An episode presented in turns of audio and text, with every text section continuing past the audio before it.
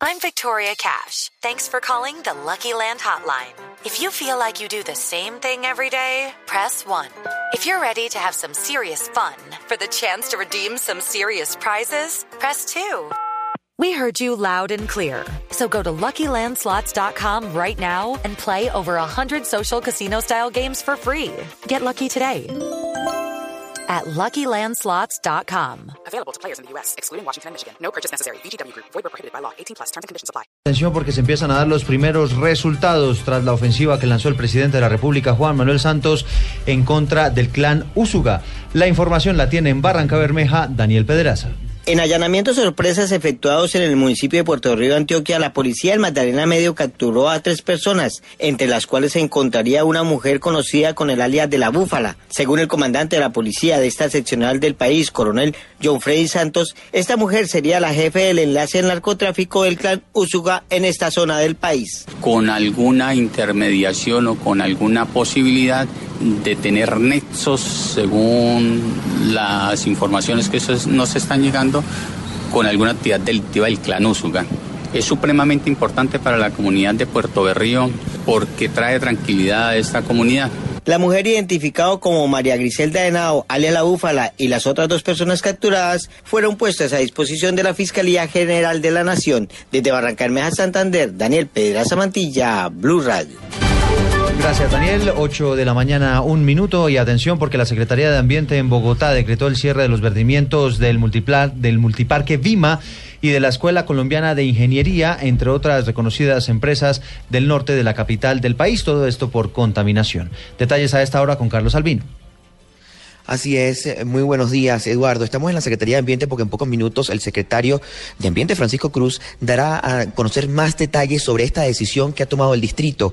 Es que en las últimas horas, eh, por contaminar los humedales Torca, Guaymaral, los establecimientos Viva Multiparque y Escuela Colombiana de Ingeniería y la, y la Margarita del Ocho, le fueron cerrados sus vertimientos. ¿Eso qué quiere decir? Eso es que estas empresas no podrán utilizar sus aguas eh, negras y por lo tanto van a tener que cerrar ellos momentáneamente para poder, eh, mientras buscan un plan de choque. Aquí me encuentro rápidamente con el secretario. Brevemente, ¿cuáles son estas acciones? Muy brevemente. Eh, la alcaldía de Bogotá, a través de la Secretaría de Ambiente, está empeñada en tener mano dura contra aquellos que contaminan los cuerpos hídricos de Bogotá en defensa del medio ambiente. En esa medida, hemos cerrado los vertimientos de aquellos que estaban contaminando los humedales de Torque y Guimaral, que son BIMA, la Escuela de Ingeniería, eh, Margarita del Ocho y el, el parque multiparque. Bien, muchísimas gracias al secretario de Ambiente Francisco Cruz. También tenemos que decir, antes de cerrar este cambio, que eh, Printer Colombia fue también suspendida sus operaciones por contaminar otro humedal. Carlos Arturo Albino, Blue Radio.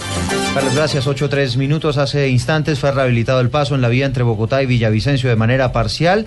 Recordemos, allí el volcamiento de un tractocamión obligó al cierre de la carretera por más de 11 horas por el derramamiento de un peligroso químico sobre la vía. Esto se sumó un segundo accidente que le cobró la vida a una persona. Lo último a esta hora, desde Villavicencio, Carlos Andrés Pérez. Con paso alterno permanece la vía Bogotá-Villavicencio en dos tramos de la carretera, uno de ellos en el kilómetro 46 en el sector conocido como el antiguo peaje de Puente Quetame, donde un bus de la empresa Flota La Macarena, al parecer por exceso de velocidad, pierde el control y se sale de la vía, arrollando a un trabajador donde este pierde la vida. Así lo confirmó Juan Fernando Castillo, director operativo de Coviandes. El vehículo pierde el control y, y salga de la carretera cayendo en la zona de obras de, lo que se está construyendo actualmente del túnel Renacer, el túnel más largo.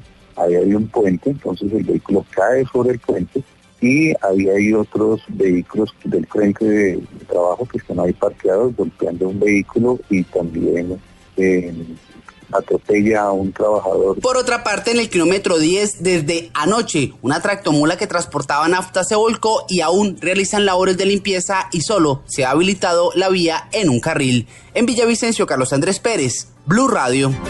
Gracias, Carlos. 8 4 minutos. Vamos ahora a Cali. Allí fue asesinada una niña de tan solo 13 años por robarle su celular. La historia con Carlos Aponte celular, él corriendo y se lo quitó y el pelado sacó un, cuchillo y, le apuñaló. Más seguridad, no, no es justo que una niña de 13 años... Aponte, Blue Radio.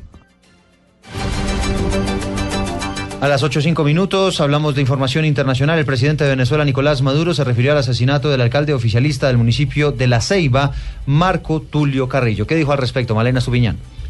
El presidente de Venezuela, Nicolás Maduro, señaló que el alcalde socialista del municipio de La Ceiba fue asesinado por sicarios. Esto forma parte de una guerra no convencional que estamos enfrentando no desde ahora, sino desde hace muchos años, apuntó el presidente durante el acto de instalación del Congreso de la Patria en Caracas. Los implicados en el asesinato resultaron muertos tras enfrentarse a comisiones policiales que investigaban el crimen. Uno de los cuatro sujetos identificado como Jesús era de nacionalidad colombiana.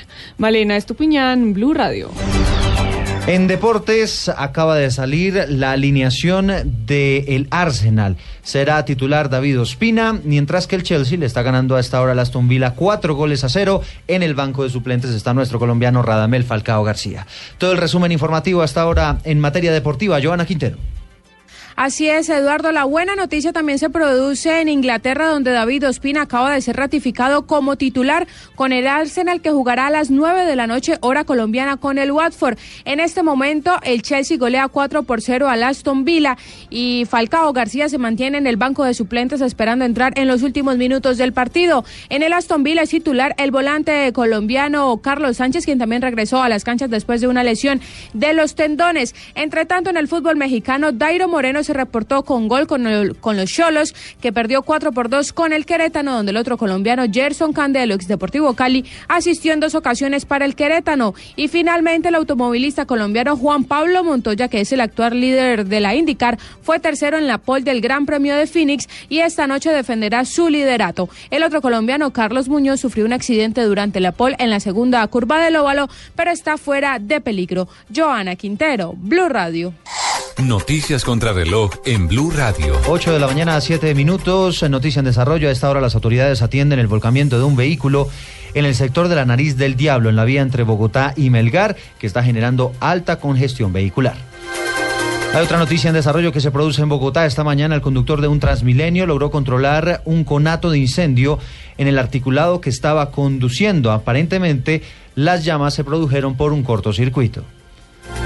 Y estamos muy atentos a la reunión que sostendrá el presidente Juan Manuel Santos esta mañana con los generadores de energía para tomar una decisión final en torno a si se necesita o no un corte programado de energía para hacerle frente a la crisis, hacerle frente a la crisis energética.